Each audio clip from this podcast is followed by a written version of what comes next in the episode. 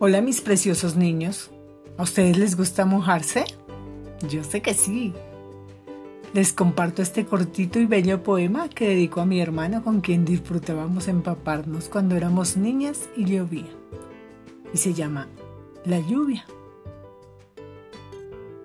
Es la lluvia una niña de cabellera plateada que baja a veces del cielo con un vestido de hada su tez es pura y muy blanca y sus manos delicadas. Refresca con su presencia y en la tierra es muy amada. Los más chiquillos la siguen, los grandes de ella escapan porque es muy juguetona y sin temor los empapa.